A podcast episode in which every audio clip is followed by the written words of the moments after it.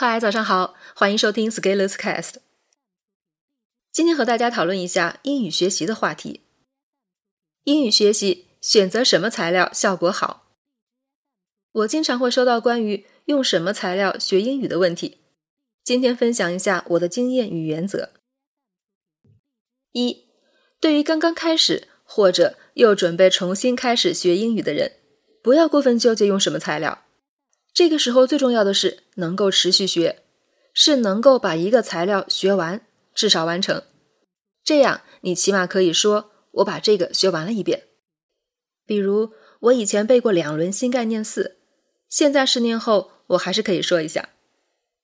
当你学完一个，你自己会选择下一个要学什么，你会有自己的口味，而且会越来越刁。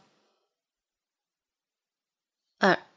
一般有人问我用什么材料，我就会说：“那你用新概念英语。”虽然这个材料出版时间已经很长，但是对于那些都没怎么学英语的人，还是值得学一下的。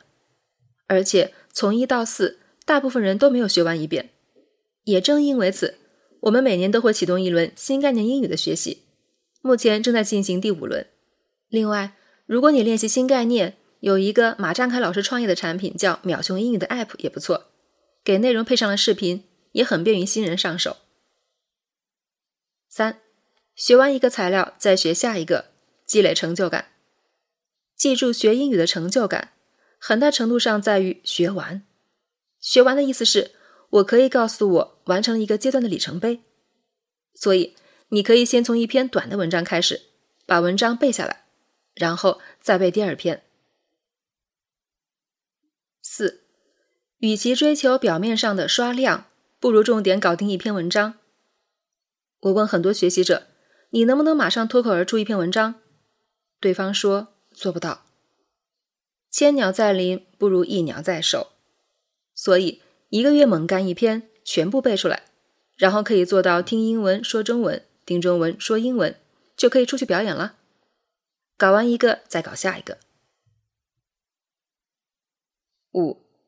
材料的难度要不断升级，最终接近真实英文场景。最开始学的课文可能是专业的播音员朗读的，这算是简化版。字正腔圆的英语要学，但是各种人士的英语也要接触。所以最理想的方法是找到母语人士给母语人士讲话的材料，尤其是你在练习听说的时候，要找那些老外和老外说话的演讲、访谈材料。只有在这样的场景下，你才能看到英语真实的样子。六，阶段越高，越会用原始材料学习。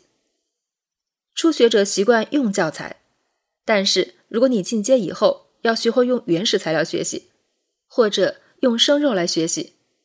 比如五年前我们做过一些事情：Scalers Talk 听力狂练小组、Black Hat 黑帽大会听写实战记录。这些原始材料才是英语的广阔世界。如果你具备了这个能力，你会拥有更宽阔的视野，也会有更多提升。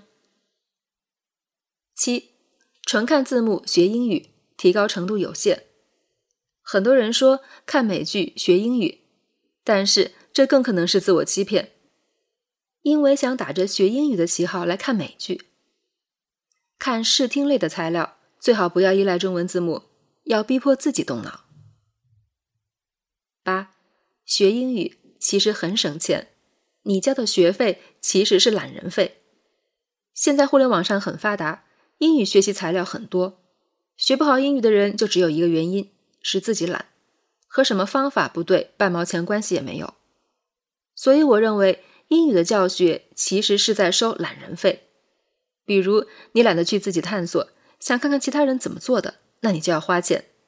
但是如果有需求，就会有市场，所以。我们也收一点懒人费，比如我们五一期间推出的英语听说训练营，五天五节课九十九元，还是很划算的。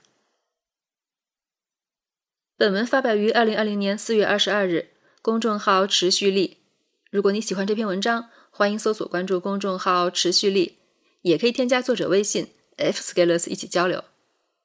咱们明天见。